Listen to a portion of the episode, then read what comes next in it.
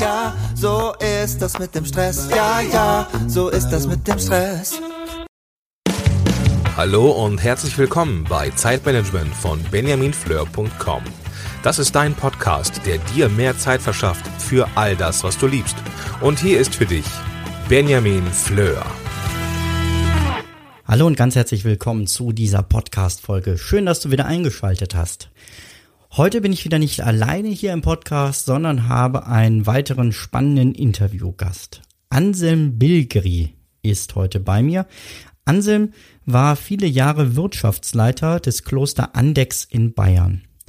Er schrieb die Bücher Führe und Diene, Höre mit dem Herzen und Finde das rechte Maß. Darin übersetzt er die Ordensregel des heiligen Benedikt für ein Leben im 21. Jahrhundert. Er zieht Ratschläge aus der benediktinischen Ordensregel und nutzt sie für das Leben und Arbeiten heute. Ich habe das Buch schon vor längerer Zeit mit großer Freude gelesen. Außerdem bin ich persönlich der benediktinischen Lebensweise sehr verbunden, da ich mehrere Jahre für ein benediktinisches Kloster ähm, in deren Jugendbildungsstätte arbeiten durfte. Ja, daher freue ich mich ganz besonders, dass Anselm sich die Zeit genommen hat, ähm, hier im Podcast mit mir ein wenig darüber zu reden, ja, wie lässt sich diese Art des benediktinischen Lebens übertragen in den Alltag. Er lebt inzwischen selber nicht mehr im Kloster und ähm, wir reden daher darüber, was hat er sich auch rübergerettet in den, sagen wir mal, normalen Alltag. Du wirst gleich auch schon hören, er ist kein ganz normaler Mönch, denn ähm, Wirtschaftsleiter des Kloster Andex heißt große Verantwortung und vor allem viel, viel Arbeit. Wie viel genau? Das hörst du jetzt im Interview. Ich höre jetzt mal auf hier mit der Vorrede und wünsche dir einfach viel Spaß beim Zuhören. Anselm, herzlich willkommen in meinem Podcast. Schön, dass du dir die Zeit nimmst, heute dabei zu sein und ein wenig mir meine Fragen zu beantworten und so ein bisschen, ja, natürlich auch was mit auf den Weg zu geben dem Zuhörer meiner Show. Vielen Dank für deine Zeit zunächst mal. Ja, gerne und grüß Gott an dich und alle deine Podcast-Hörer. Danke. Du warst von 1986 bis 2004 Zellerar, also quasi Verwaltungschef im Kloster Andex und somit verantwortlich für grob 200 Mitarbeiter, und einen Jahresumsatz von 20 Millionen Euro, habe ich gelesen. Ja. Also aus Landwirtschaft, Brauerei, Wallfahrtswesen, Seminarzentrum und Gastronomie. Und ganz ehrlich, das klingt für mich nicht nach einem so entspannten Leben, wie viele sich das Mönchsleben vor, vorstellen würden. Warst du in dieser Zeit eher Mönch oder Manager? Ich würde sagen beides. Das ist ja gerade die Kunst. Einer im Kloster muss diese Aufgabe des Zellerars machen und wenn der Betrieb so groß ist, dann hat er auch gewisse Anforderungen. Aber ich persönlich hatte für mich immer das Gefühl, dass das Mönchsleben als solches, also vom Rahmen her, äh, nicht mehr, nicht gelitten hat, sondern mir sogar diese Entspanntheit, die ich heute eher habe, natürlich als, als vor 10, 20 Jahren, aber ermöglicht hat.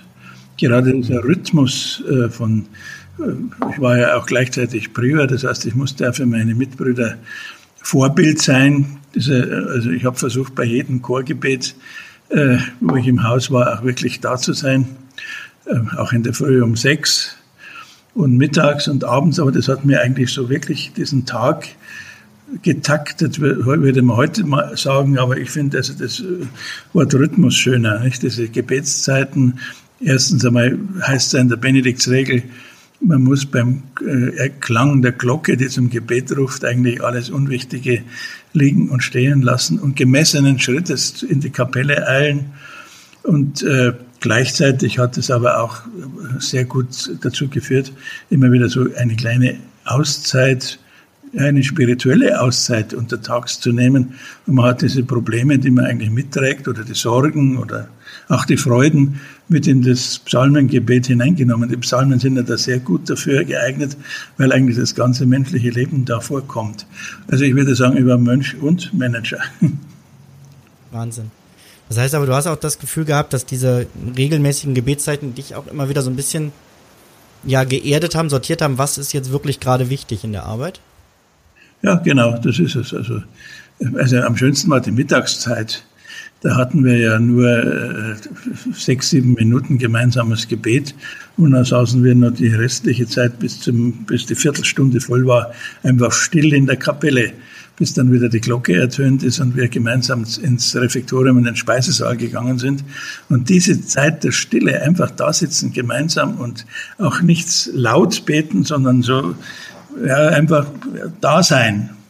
Im Zen würde man sagen, still sitzen und sonst nichts. Genau das war's. Das hat mir, das hat mir am meisten unter Tag so eine Entspannung gegeben. Wahnsinn, schön. Ja, man sagt ja immer, Meditation ist besser als nur dumm rumsitzen. Ne?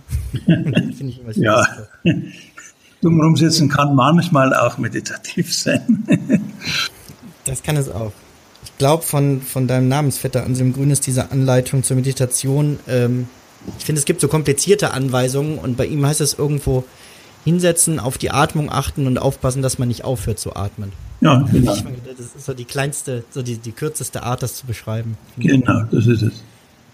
Wenn du zurückguckst auf diese Zeit, ähm, also eins der, der Bücher, was ich gelesen habe und wo ich über dich gestolpert bin, ist ja Finde das rechte Maß. Ja. Wie hoch war in dieser Zeit deine, deine Stressbelastung? Hattest du noch das rechte Maß immer? Ähm, wann drohte das zu kippen? Und vor allem, was ist überhaupt das rechte Maß? Kann man das definieren? Ja, das ist ja gerade das Geheimnis der Benediktsregel, dass sie sagt, das rechte Maß, ich kann eigentlich für andere Menschen das Maß gar nicht festlegen, sondern ich muss das sozusagen dem anpassen oder anmessen. Das schönste Kapitel darüber ist das 40. Kapitel, das Maß des Getränkes. Da fängt der heilige Benedikt dieses Kapitel an. Äh, äh, jeder hat eine andere Gnadengabe von Gott, der eine so der andere so, dieser hochspirituelle Satz aus dem ersten Korintherbrief des Apostels Paulus, wo äh, Paulus die Korinther mahnt, sie sollen da nicht vergleichen, wer mehr vom Heiligen Geist bekommen hat als der andere. Und der Benedikt nimmt das genau her, um dieses Maß fürs, fürs Getränk festzulegen. Also das ist es. Ähm, das ist eigentlich die Kunst der Führung. Im Kloster ist es der Abt, genau für jeden das rechte Maß zu erspüren und das dann dem als Aufgabe zu geben. Und deshalb kann man das eigentlich nie so über den Kamm scheren, sondern man muss das anpassen an die Möglichkeiten jedes Einzelnen. Deshalb braucht der Abt im Benediktinerkloster eben eine Gabe, die Benedikt nennt die Mutter aller Tugenden, die Discretio, die Gabe der Unterscheidung. Er muss die Leute voneinander unterscheiden und jedem so viel geben, wie er braucht und wie er verträgt. Aber du hast ja gefragt, wie, wie, mein Maß war. Ja. Also manchmal, das ist natürlich ein Ideal, nicht? aber manchmal war ich sicher maßlos oder übermäßig oder, oder auch unmäßig, je nachdem, wie man es nimmt. So in, in, in der Arbeit, im öffentlichen Auftreten. Im, ja, es ist ja auch immer so Zellerar von Andex zu sein, das ist ja schon in Bayern so eine herausgehobene Stellung, weil ja Andex also ja, so als ein berühmter Wallfahrtsort und Touristenmagnet natürlich schon eine Öffentlichkeitswirkung hat. Und da das rechte Maß zu finden und äh, mit beiden Beinen auf dem Boden zu bleiben, das bedarf manchmal äh, harter Selbsteinschätzung und durchaus gut gemeinter Ermahnungen des jeweiligen Abtes. Mhm. Das glaube ich. Hm. Ich glaube, das ist ja auch das Problem oft in, in der Arbeitswelt außerhalb des Klosters, ne? dass wir alle über einen Kamm scheren und sagen, okay, das und das ist der Stundensatz, das und das ist zu leisten.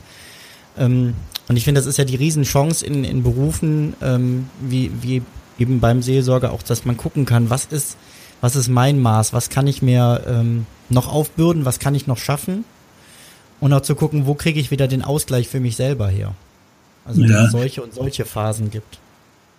Es ist ja immer die Gefahr, wenn Arbeit äh, gut gelingt und Spaß macht, dass wir dann auch da maßlos und unmäßig werden und uns jetzt Pausenzeiten nicht gönnen oder weil, weil wir beim Chef gut dastehen wollen. Das ist vielleicht noch, noch öfters da, dass man es eben dann zwingt, wahnsinnig viel zu tun und dann leidet aber eigentlich die Kreativität darunter. Und das ist, glaube ich, schon ganz wichtig für, für die eigene Geistesfreiheit, immer wieder auch dem Hirn sozusagen Pause zu gönnen, damit es tatsächlich ja, besser arbeiten kann. Anselm, du lebst ja inzwischen außerhalb der Klostermauern. Wenn du jetzt vergleichst, wie du dich damals im Kloster organisiert hast mit den regelmäßigen Gebetszeiten, vielleicht gab es noch, nehme ich an, den ein oder anderen Trick, wie du dieses Riesenpensum überhaupt geschafft hast. Ähm, welche dieser Sachen funktionieren inzwischen auch außerhalb des Klosters? Also was hast du übernommen in die, ähm, ja, in die normale Welt klingt so komisch, aber in die Welt außerhalb des Klosters? Ja, eine gewisse Ritualisierung des Alltags, würde ich sagen. Das ist sehr hilfreich, dass man so einen Rhythmus hat.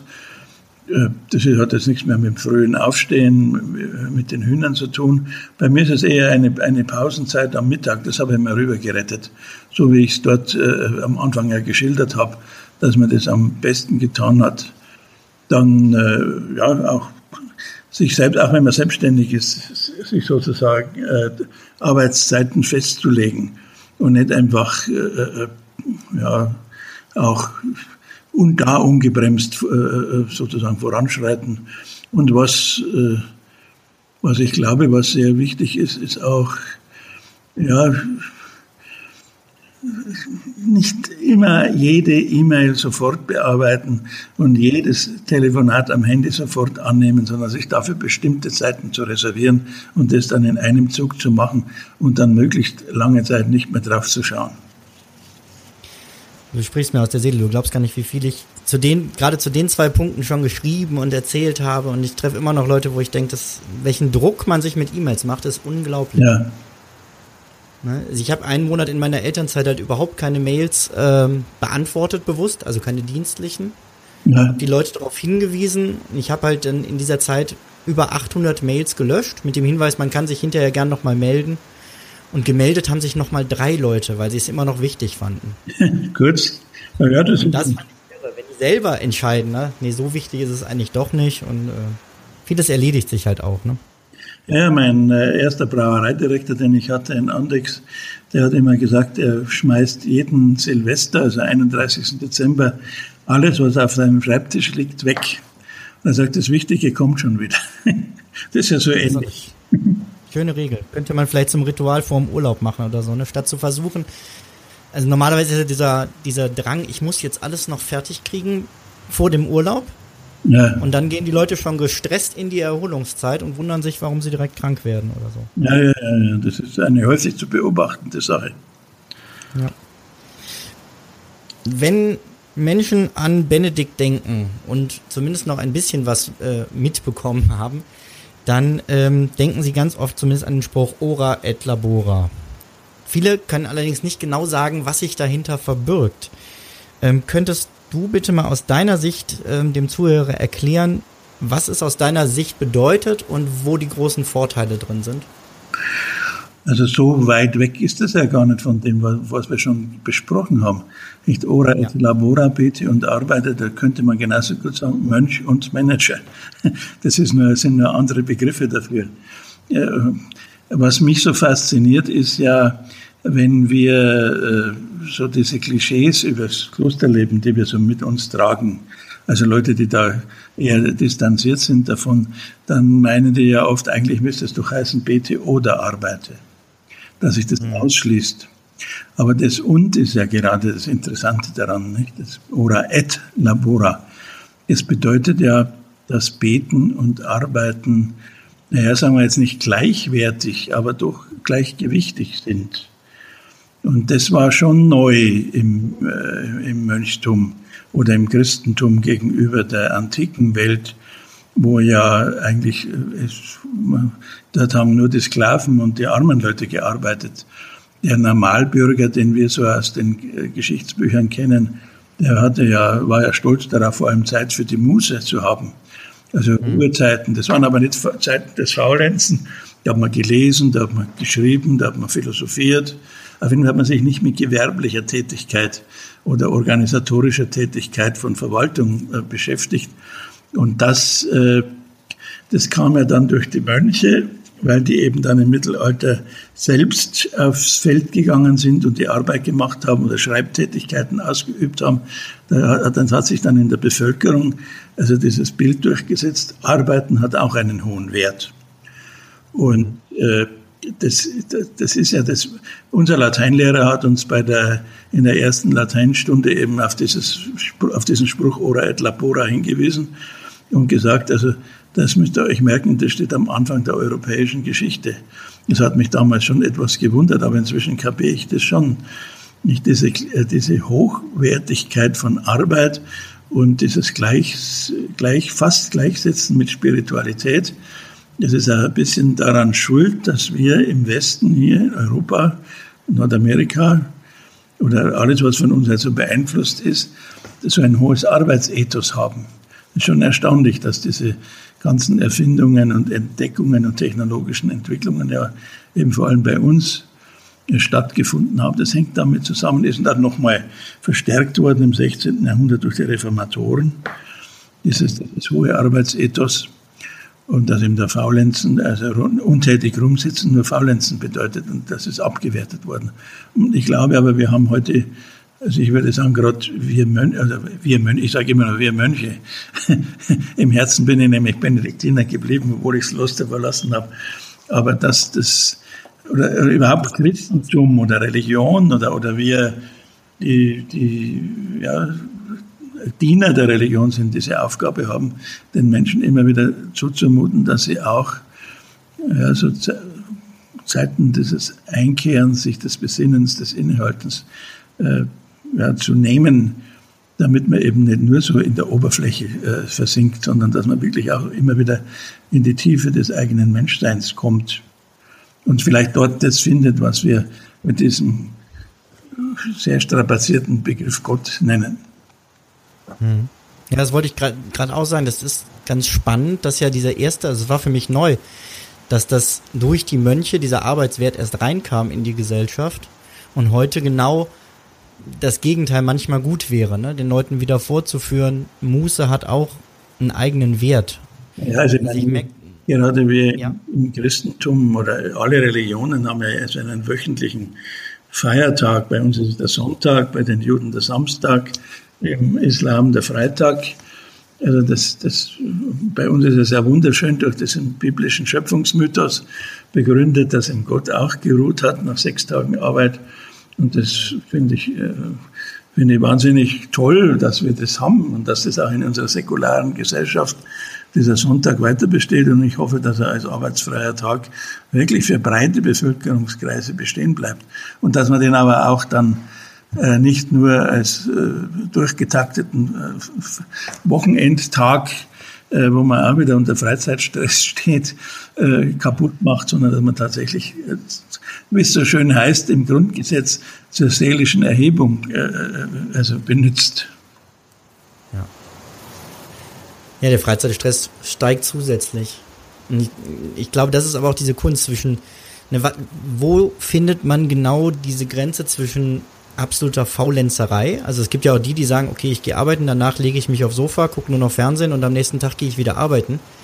Das ist ja auch kein, ähm, kein Leben in dem Sinne, sondern wirklich die Muße auch nutzt, um sich selber zu resetten und wieder zu sich zu finden und zu dem, was einem selber und was einem im privaten Umfeld wichtig ist. Ja, also erstens einmal glaube ich, dass man sich schon einmal immer wieder im Leben vielleicht auch Früher gab es ja bei den äh, Ordensleuten so die tägliche Gewissenserforschung am Abend. Das lehnen wir heute auch ein bisschen ab, weil es immer so was mit, mit dieser Schuldfrage, ich habe mir was zu Schulden kommen lassen, zu tun hat. Aber so immer wieder sich zu fragen, was ist denn eigentlich der Sinn meines Lebens? Wo sehe ich denn? Äh, oder das Ziel, das ich in meinem Leben verfolgen will. Aber das würde schon gut tun, sich das öfters äh, unter der Woche oder einmal in der Woche oder in bestimmten Zeitabständen zu fragen. Und dann bin ich da wirklich noch auf dem Weg. Alles, was ich tue, ist es, stimmt es mit diesem Ziel oder mit diesem Sinn, den ich glaube zu finden, überein. Und das denke ich schon, dass das äh, heute wichtig ist. Und dass wir mhm. tun müssen.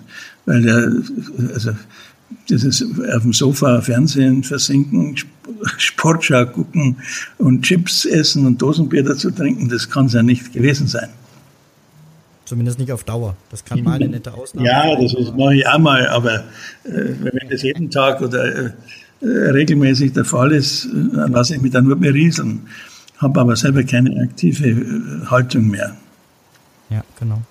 Ja, und wenn ich selber meine Ziele nicht setze, dann werde ich halt von anderen äh, Ziele vorgesetzt bekommen. Ne? Wenn dann arbeite ja. ich nur noch für die Ziele anderer, aber verfolge nicht das, was mir wichtig ist. Wenn ich mein Leben nicht gestalte, dann wird es gestaltet. So einfach ist es. ja, genau.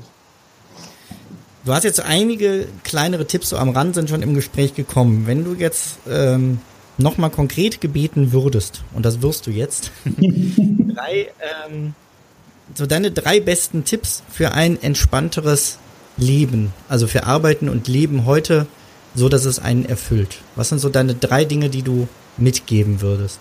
Ja, das eine ist, habe ich ja schon gesagt, haben wir auch schon drüber gesprochen, wirklich sich feste Zeiten zu nehmen, wo man äh, E-Mails beantwortet, wo man äh, zurück, äh, Rückrufe tätigt und nicht sich einfach immer wieder rausreißen lassen und irgendwie ständig ablenken lassen. Das ist der erste Tipp. Der zweite Tipp ist, äh, der hat vielleicht damit was zu tun, ein bisschen so sein Leben so, ja, so ritualisieren, ohne dass das jetzt zu einem Gefängnis äh, von, von Verhaltensweisen wird. Aber so, das, das entlastet einfach wahnsinnig.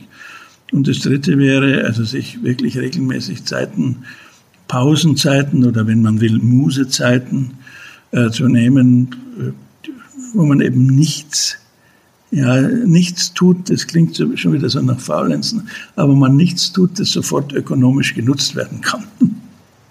Mhm. Sehr schön. Vielen herzlichen Dank für die drei Tipps. Ich habe zu jedem deiner Dinge, ich habe es gerade so im Kopf überschlagen, tatsächlich schon mal was geschrieben, werde die dann unter dem Artikel auch nochmal verlinken und für die Podcast-Hörer, damit sie es auch finden, einfach unter benjaminfleur.com slash Anselm findet man dann auch den äh, Artikel zu dieser Folge und entsprechend die Links. Ich danke dir ganz, ganz herzlich, dass du dir die Zeit genommen hast für dieses Interview. Gerne. Ein bisschen was aus deiner, deinen Erfahrungen mitgegeben hast zum Thema Selbstmanagement. Und äh, es ist jetzt 11.25 Uhr, das heißt, ich kann dir schon fast eine entspannte Mittagszeit wünschen. Und wir haben ja gehört, dass du dir die jeden Tag gönnst. Das tue ich. Super. Vielen herzlichen Dank. Und dir, lieber Hörer, alles Gute, bis zum nächsten Mal. Wir hören uns dann mit einer regulären Folge wieder. Und das Schlusswort hat der Anselm.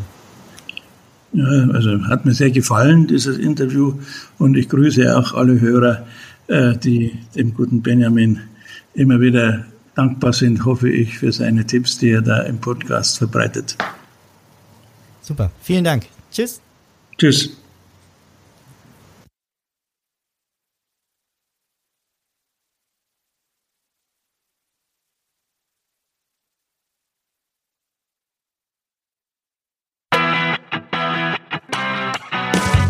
Du möchtest mehr Tipps für freie Zeit?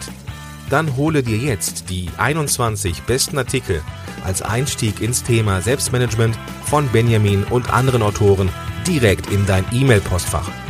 Gehe jetzt auf benjaminfleur.com slash 21. Bis zum nächsten Mal.